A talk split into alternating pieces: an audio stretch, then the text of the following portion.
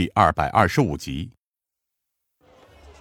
高怀文道：“行，那就迎春酒楼吧。”尹建平道：“行，那就依高大哥一回。”说话间便到了酒楼门口，众人刚下马，只见从大厅里走出一个四十岁上下的中年掌柜，他笑呵呵的道：“呃，哪位是尹公子啊？”尹建平道：“啊，在下便是尹建平，请问您是？”高怀文叹声道：“哎，得得得，香儿啊，我输了啊，干爹也当不成了。等会儿这把剑啊，就送给你了。”香儿诡谲的笑道：“那香儿先谢谢高叔叔。”众人都有些不解的看着高怀文，只听得那中年掌柜笑道：“哈哈哈哈，公子小姐们一路鞍马劳顿，辛苦了。小的姓谢。”是迎春酒楼的掌柜。中午啊，东家告诉小的说，尹公子一行十二人要下榻我们迎春酒楼，让小的安排食宿。所以，今日午后，小的一直在大厅里候着诸位。尹公子，各位，请随我来。住进酒楼，尹建平刚倒了一杯茶水，正要喝的时候，只听得门外的高怀全道：“少令主。”丐帮襄城分坛坛主赵六一求见。尹建平道：“请赵坛主进来。”进来的是丐帮襄城分坛坛主赵六一。只见他中等个子，圆圆的脸，笑起来让人感到很真诚亲切的样子。一双大眼，嘴角边挂着三绺胡须，一身白衲衣，肩上负着七个袋子。他进的门来。双手一抱拳，丐帮襄城分坛坛主赵六一拜见少令主。哎呀，赵坛主多礼了，来来，坐下说话。呃，少令主驾临襄城，未能迎接，还请少令主多多谅解呀。啊，这是平儿与帮主哥哥定下的规则。赵坛主是不是接到滨州分坛的传信？赵六一笑道：“哎。”数月前接到总舵帮主的传书，就知道少令主要经襄城到西南，因此分坛就一直注意着少令主的动向。半个月前，少令主到了永嘉县，法场救人、罢贪官的消息早已传到坛中了。几日前又接到滨州分坛郝坛主的传说，说少令主近日将到达襄城，所以我让分坛的兄弟们四步眼线。少令主从沙城出来时，我们就知道，少令主傍晚便可到达，因此便安排好了一切。啊，让赵坛主费心了。少令主本是老帮主的嫡传弟子，说起来，残剑门与丐帮有着较深的渊源，是一家人呐。再说了，自少令主出山以来，早已名扬天下，我等已仰慕少令主多时了。再说，帮主要求各分坛最近加大力量，尽一切可能为少令主提供方便。赵坛主过奖了，不过平儿还是感谢赵坛主的用心。少令主，襄城是通往蜀中的最后一站，从这里到滇西共有两条路可走，一条是从襄城到漳州，再从楼兰进入滇；另一条是从湘西进蜀中。从番县，再至滇西。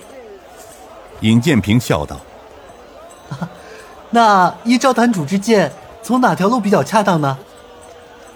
呃，依在下看来，走桂北这条路相对要安全的多。但是这路虽好走，然而路途相对远些。如果走湘西进川，路程虽然近了许多，但其途中毒虫猛兽不说。强盗悍匪多如牛毛，路途却十分凶险呐。数月前，赵坛主可知，有九个兄弟曾路过此地。呃，少令主问的可是昔日叛出飞虎门的天地九杀兄弟？正是，但有所不同的是，昔日飞虎门中的天地九杀早已成为过去，他们现在是平儿的神风九翼。赵六一有些吃惊地说。哦，怪不得见到顾老当家时，他曾告诉在下说，他们现在投了明主，哎，改叫神风九翼了。原来是这么回事啊！这么说，赵坛主还见过他们？事情竟然这么巧妙，赵令主有可能不知道，顾老坛主是我远房的表兄，他们哥几个三个月前突然到襄城，在这里逗留了两天。顾大哥告诉我说，他们要到滇西去，很早就听说飞虎门暗中潜回滇西的事儿。少领主，莫非他们匆匆到滇西去，与飞虎门有关？尹建平将飞虎门昔日曾受聘朝廷东厂，在靖江参与谋杀父亲全家的事简单的说了一下，接着又道：“据可靠消息，飞虎门可能有变。”哦，怪不得九义兄弟如此匆忙。哦，少领主，据可靠消息，一年前由官府押运的一批黄金，在滇蜀交界的番家渡被一伙神秘人给劫了。尹建平吃惊的道：“一年前，番家渡，官府，有多少黄金？多少人押运？这件事儿。”是我们丐帮蜀中分坛得到的可靠消息，据说这批押运的黄金体量相当的大，当时许多门派都在打这批黄金的主意，准备等他们进入蜀中的时候再动手。可谁知就在翻家渡的时候，连带押运这批黄货的五十多名官兵消失的无影无踪。啊，五十多名官兵，黄金全部消失在番家渡。这也太匪夷所思了。可是我曾两次进京城，亲王从来没有向我提起过这件事情。这次南下滇西，连皇上都知道。不对，这件事情有问题。赵坛主，你想想，若是由官府押运，那么大批量的黄金，怎么可能只派五十多名官兵押送呢？以我对官府的了解，不管是哪一级官府，都不敢冒如此大的风险。另外。这批黄金的出处也有问题。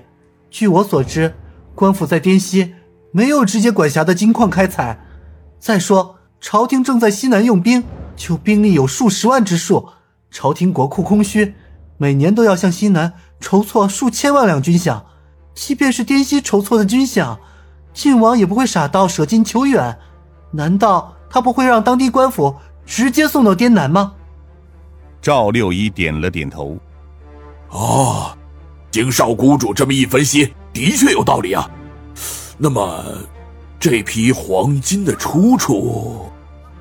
尹建平和赵六一同时道：“飞虎门。”